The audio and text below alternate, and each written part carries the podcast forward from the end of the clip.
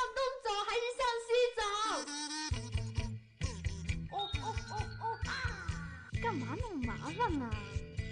你好，请进。衣服、饰品、美食、风景，一切都在时尚东西，想要什么就有什么。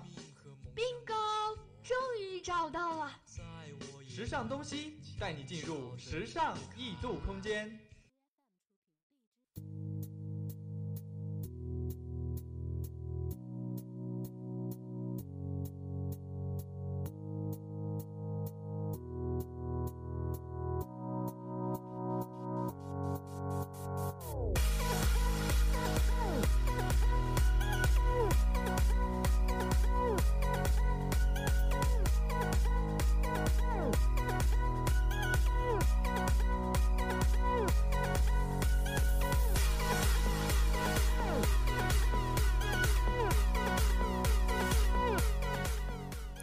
北京时间的十九点十四分，欢迎您继续锁定我们的 FM 九十五点二浙江师范大学校园之声，这里是肖楠为您带来的时尚东西。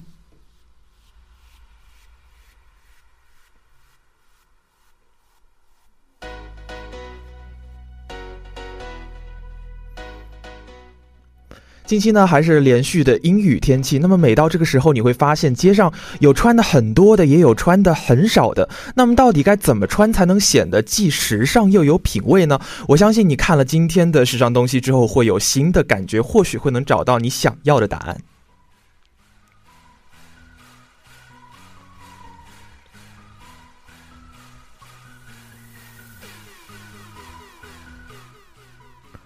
今天的时尚东西呢，分为三个板块的内容。第一个板块全球时尚搜罗驿站，有三个部分：时尚新风向、潮流单品进阶和左右时尚。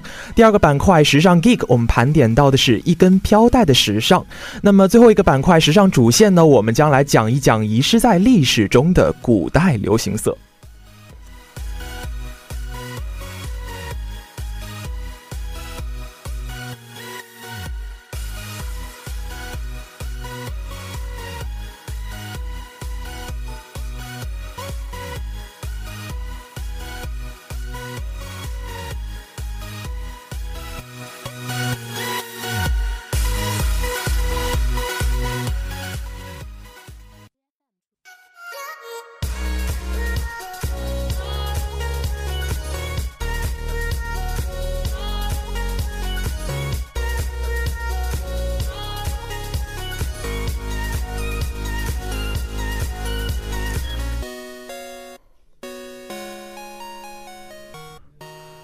好的，马上让我们进入今天的第一个板块——时尚新风向。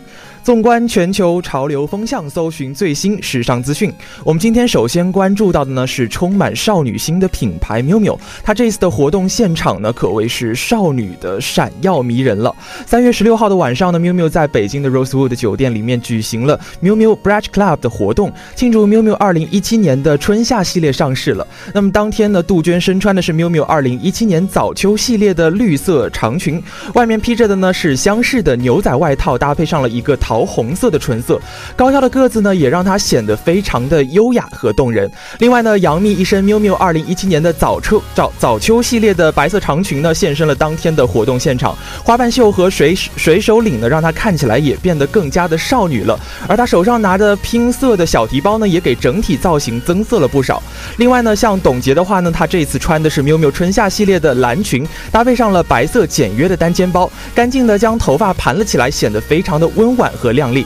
另外呢，最后这个演员春夏呢，她这次穿的是 miu miu 的糖色印花上衣，搭配上了同品牌的百褶短裙，再用花朵元素的夹克和高跟鞋纹理装饰的手包来相呼应，既显得经典呢，又不失俏皮的感觉了。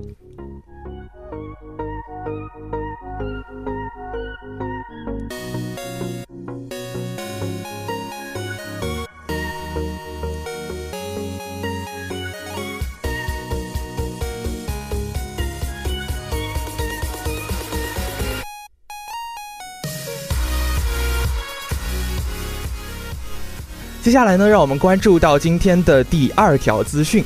电影《金刚骷髅岛》首映现场星光熠熠。三月十六号的晚上呢，电影《金刚骷髅岛》呢在北京举行了首映礼。片中的主角们呢都是纷纷的亮相现场了，为宣传这部电影呢都是精神奕奕啊。万人迷抖森呢，他这一次采用的是一身格纹的西装和浅蓝色的衬衣来搭配，显得非常的具有英伦范。另外呢，他略带修身的剪裁也让他看起来非常的挺拔和精神。另外呢，像男明星布里拉尔森这一次是一头齐肩的。呃金发与红唇的妆容是非常的明艳动人呐。身着银灰的不规则剪裁的中性风的一个西装套装呢，显得非常的干练和简洁简洁。另外呢，景甜也是出席了这一次的电影的首映现场，她采用的呢是甜美少女的风格来亮相这次的现场的。身上穿的呢是 Gucci 的2017年的早春度假系列的刺绣小黑裙，束腰的设计和白色的束领的细节相呼应起来呢，就显得非常的可爱，还有不失大方了。了。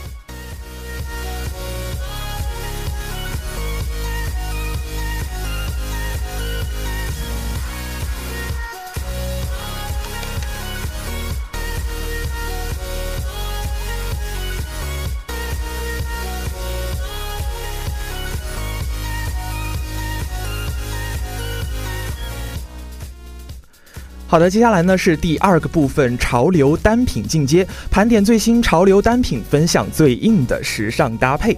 首先呢，我们要跟大家讲到的一款单品是牛仔衫。那么，我觉得白衬衫虽然够很很受欢迎了，但是我觉得穿不好就会变得非常的普通。而牛仔衫呢，我觉得刚刚好好就能够补弥补了这样的一个不足。任何人呢都可以穿，而且每个人都可以穿出属于自己的时髦态度，是真正随便穿穿就能够很时尚的一款单品呢。另另外呢，我觉得像水洗款的牛仔衫呢，就能够非常的轻松和随意了。暖春季节的话，你将牛仔衫的袖子挽起来，再搭配上一条休闲宽松的长裤，我觉得就非常的简单，而且还不失特色。也同时呢，是很多男女生都非常适合的一 适合的一个单品选择吧。另外呢，还有一个要推荐到的是牛仔衫的叠穿还有混搭的这样子一种穿法。我觉得你用白衬衫和带褶皱的牛仔衫来搭配起来，就会看得非常的轻松和时尚。当牛仔遇到牛仔的话呢，往往会产生一种一加一大于二的时髦效应。这里呢，我要推荐到的是几种搭配啊。首先是破洞牛仔裤和牛仔衬衫的这样子一种搭配，我觉得会非常的显得不费心思又非常的好看。另外呢，也有一种搭配是牛仔衬衫还有牛仔裙啊、牛仔帽这些的搭配，我觉得碰撞起来都有一种别样的效果。而在有点冷的春天呢，你将牛仔衫作为一个大衣的内搭也是非常不错的一个选择。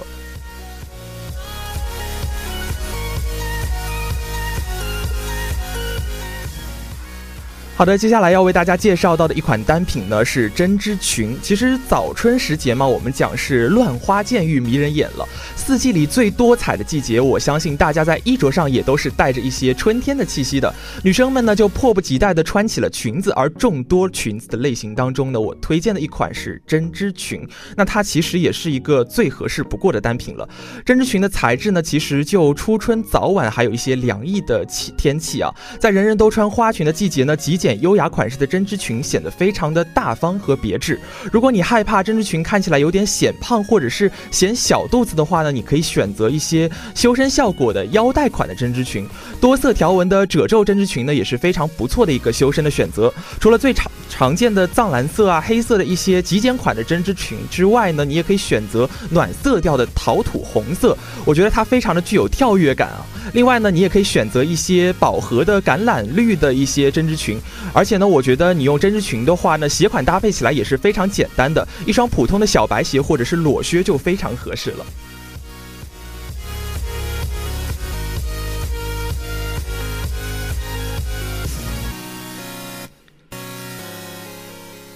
接下来呢，要推荐到的一款单品呢是登山靴。它其实原本是在登山时候会使用到的一种鞋款，但是近年来呢，也让它进入了时尚的视野之中来了。男生对于马丁靴可能都有一些独特的情节在里边。其实呢，很多男生对登山靴也是情有独钟的。密集的鞋孔组合呢，让脚踝部分呢显得非常的细长，而宽大的脚头也更显帅气了。破洞的牛仔裤呢，你挽起一些裤脚和登山靴相搭配，更显帅气了。而多口袋的一些工工装裤啊，还有登上登山靴搭配起来呢，又会多一些休闲和时尚的感觉。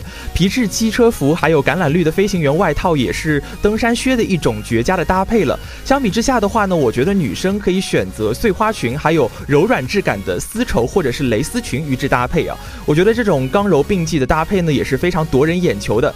时尚最流行的一个阔腿裤也可以和这个登山靴结合在一起，我觉得舒适、帅气又百搭的这个登山靴啊，确实是春天里面一个非常不错的选择。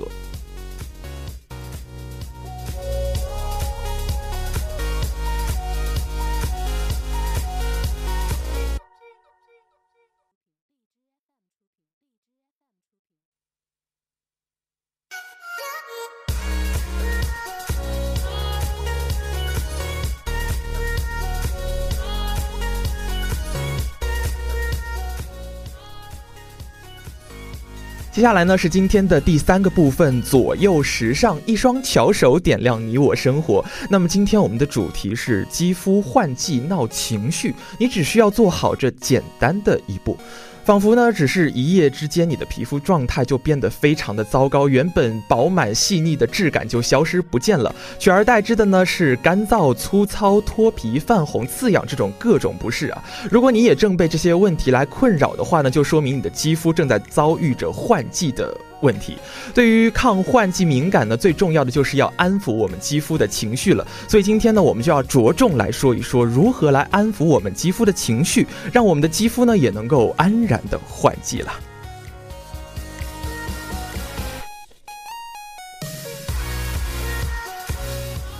首先呢，呢，我们首先要做到的第一步，就是要了解我们皮肤自身的状况。换季的时候呢，我们的皮肤常有一些不同的反应，而敏感和过敏呢，就是最常见的了。其实它们两个的症状是大体相似的，但是持续的时间、调节的方式却是大不相同的。所以你皮肤出现状况以后呢，我们首先要搞搞清楚皮肤到底是怎么了。过敏呢，其实是在吃了一些东西之后，或者是你某某闻到某个气味，或者是呃碰触到了一些某种物品之后产生的肌肤红肿的现象。服用或者是涂抹涂抹一些抗敏性的药后啊，就会短时间的达到消退的效果。严重的话呢，你就要去医院去看一看了。而敏感呢，则是因为肌肤自身抵御力的下降、不适感以及症状持续的时间比较长啊。起因呢是换季，我们身体内部机能的一些变化，再加上换季花粉。那柳絮还有一些环境因素的影响啊，使得我们角质层的一个防御功能减弱了。但更重要的是呢，自自己对自己的肌肤不够了解，而进行了过度的清洁所造成的，像干燥、粗糙、刺痛，还有潮红，我觉得这些都是属于敏感的表现。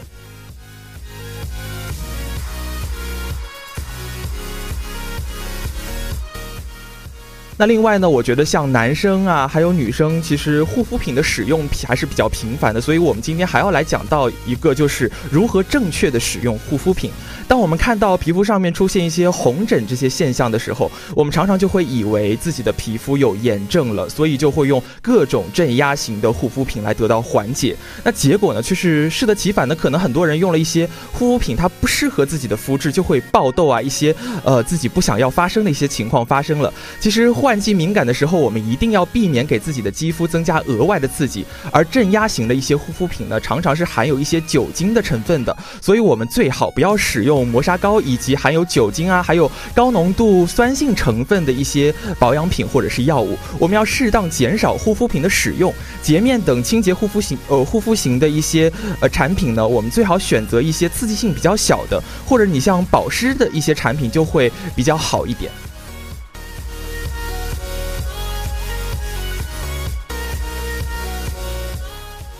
另外呢，今天要讲到的最后一点呢，就是大家最难克服的一点了。我觉得就是要拒绝不好的习惯。很多时候不是敏感肌，但却在换季的时候，你就会出现一些皮肤敏感的问题。往往最重要的原因不是因为换季，而是长期不好的习惯，使得呢你会在换季的时候就中招了。而敏感肌呢，更应该改正这些不好的习惯。比如说，你像烟草啊，还有酒精饮料，都是影响我们皮肤状况的罪魁祸首。烟草当中的尼古丁呢会影响肌肤自身的一个滋润力，而酒精呢会使我们的肌肤脱水，让我们的抵抵抗力变得更加的脆弱了。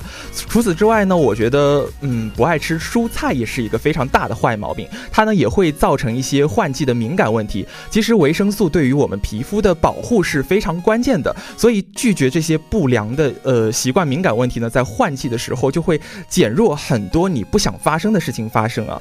在最后呢，我要提一点的是，我们换季除了要注意感冒的问题，对皮肤还是要多多关注的，这样呢，我们才会由内而外的健健康康。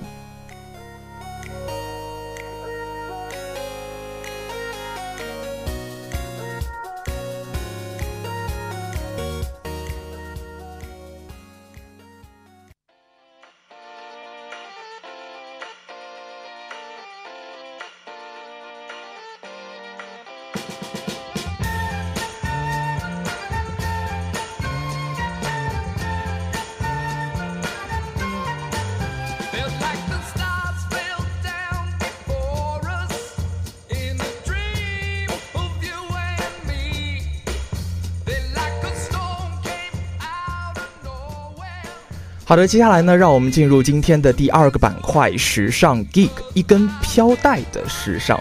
嗯，飘带呢，曾经是出现在舞台服装上的一些细节用品。其实，呃，肖楠当看到稿子的第一刻，也觉得是有点疑问的。诶，一根飘带怎么产产生时尚的效果呢？所以，我觉得今天的这个板块也是我自己个人比较感兴趣的一个部分了。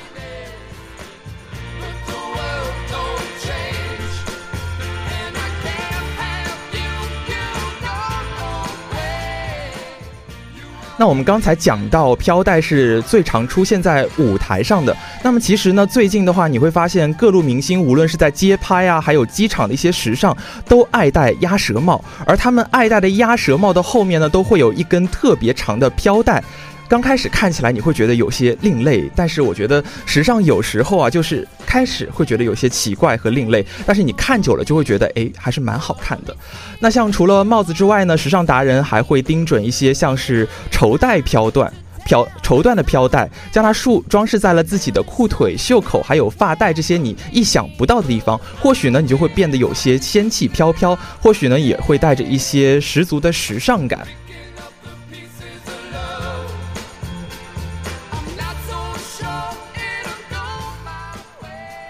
设计师们呢，在选择将飘带来加于服饰的位置呢，都经常的会令人出人意料。这样的出乎意料呢，也正是飘带元素运用起来的一个神奇之处了，让人瞬间跳脱出造型搭配的一个单一感。飘带呢，它自身是带着浓浓的仙气的，与惬意的优雅的长裙还有荷叶领邂逅起来呢，不论是在腰间随意竖起，还是在胸前凌乱垂坠，或者是在裙摆间随风飘逸，整体造型精致感都是不会减少的。舒适感反而会大大增加，同时呢，还可以起到修饰身材的作用。而今日的荷叶袖口衬衫呢，非常的讨喜，更引人注意的是，在袖口加上飘带的设计，非常的别致，也是出乎人的意料。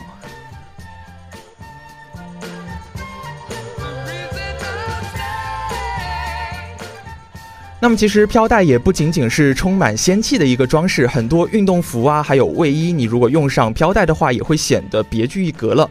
常见的帽衫、卫衣都会在帽子上面有两根抽拉绳，而将传统的抽拉绳呢换成是长于腰间的飘带，就多了一些时尚感和轻盈感了。复古的运动裤在两侧的裤缝都有两条白线，而这条白线呢更换成飘带，不仅十分特别，有一种倔强随性。随性的不羁风情，也自然成为了一种复古爱好者们的时尚单品。然而呢，纯色的飘带并不是最受宠的，加宽的飘带上面印有一些字母的飘带才是如今的时尚走向。无论是背带裤的背带啊，还有鸭舌帽的松紧带、帽衫的抽拉绳，还是被运用在涂鸦夹克上面的一些装饰带，都逃不开这个字母飘带了。字母飘带的时尚呢，受到喜爱，最先是从各大潮牌开始的，随后呢，潮牌的字母飘带。在各类风格的单品呢，就开始运用起来了。所以我觉得不同风格的，呃，一些衣服还有字母飘带的混搭呢，就成了现在一种时尚的新风向了。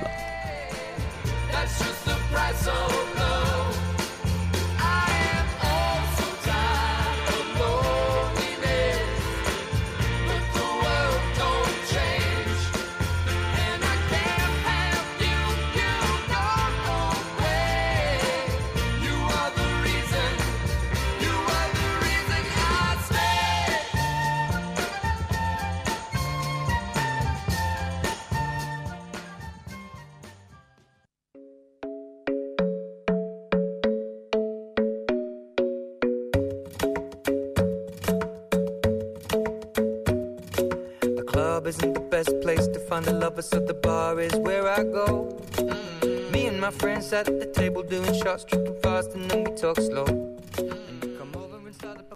好的，最后的一个板块呢是时尚主线。今天的我们主题是遗失在历史中的古代流行色。那么开学的第一期节目，我们就说了2017年的大热颜色的 list。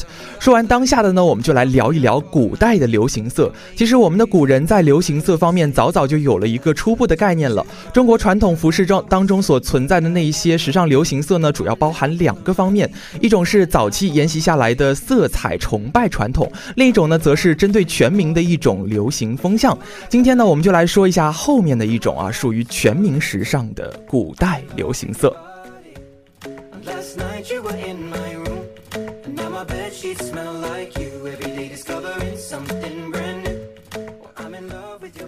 今天呢，我们首先要盘点到的一个色系呢是白色系。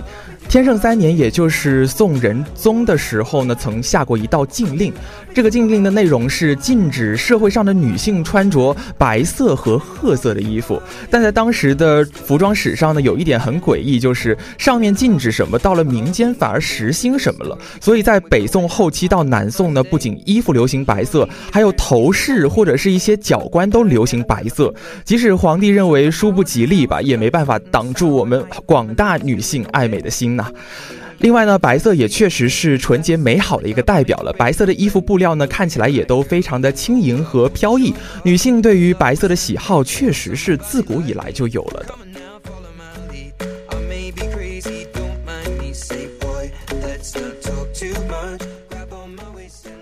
那么刚刚说到我们宋仁宗禁止社会上女性穿白色和褐色的衣服，所以褐色在那个时候也是非常流行的。今天我们要第二个讲到的色系呢，就是褐色系了。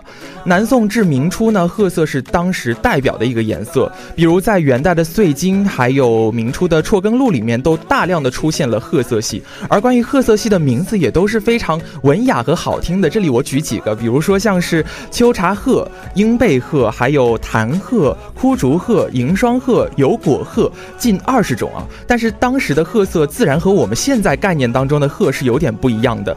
在这些褐色系当中呢，比较符合我们印象的褐色呢，主要是山谷褐、秋茶褐、鹰背褐，还有藕丝褐这些啊。褐在当时呢，更多的是中间色色系的一些指代。曾经呢，在一个古城遗址上面出土的一个茶褐色的花鸟刺绣半臂的服装，就是元明时期女子喜爱的一款服饰。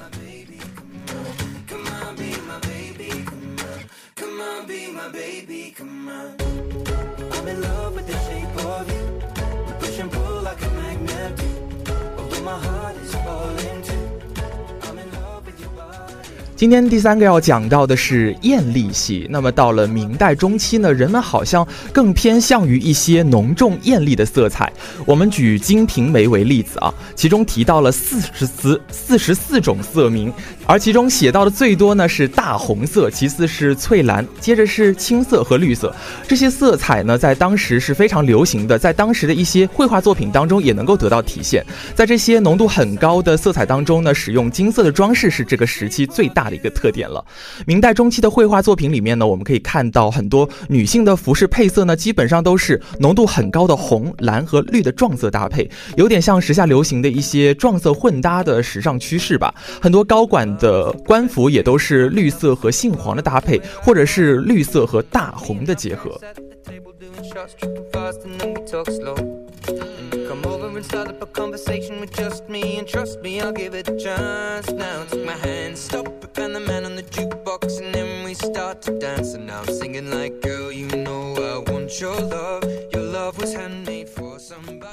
好的，今天的第四个色系呢是素色系。步入晚明之后呢，色彩的流行变得更加的柔和了。像天启和崇祯时代呢，玄色、皂色和白色这些素色系呢，就开始大行其道。崇祯的皇后在后宫带头穿起了白衣服，还被崇祯赞视为赞为是白衣大士，意思说呢，她穿着白色的样子像是观世音一样圣洁而美丽。这种风气一直延续到了清代的康熙前期。清朝的康熙年间呢，有一幅画叫做《豪门叠乐图》，就展示了清末清明末清初流行的一个素色，其中包括了玄色、酱色、月白、青色这些素色系的颜色。妇人、儿童的颜色呢，也是无一例外的这类啊。而那个年代的文人呢，更是喜爱这类颜色的服饰了。而今天的我们呢，对于文人服饰颜色的印象也多来源于那个时代。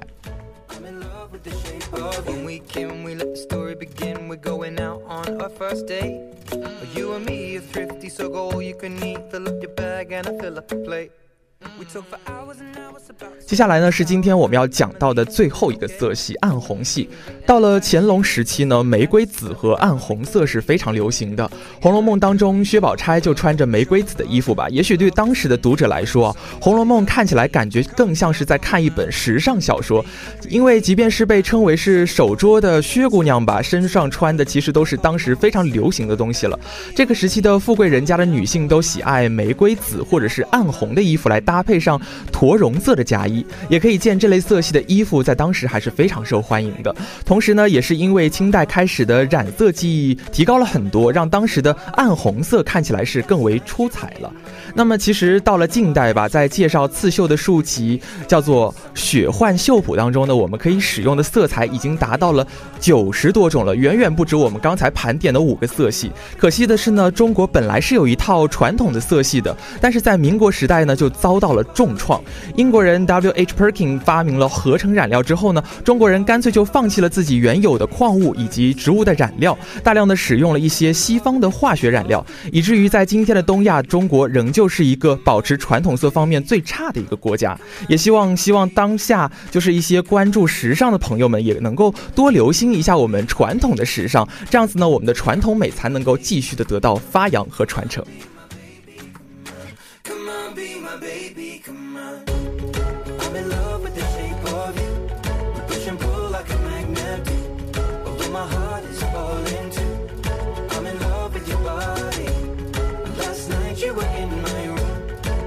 bed sheets smell like you. Every day discovering something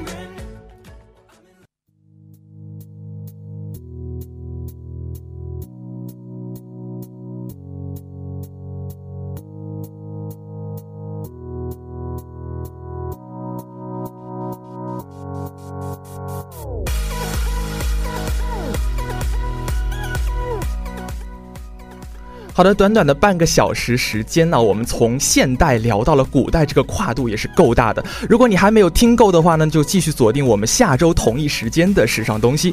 我是今天的主播肖楠，我们下期不见不散，拜拜。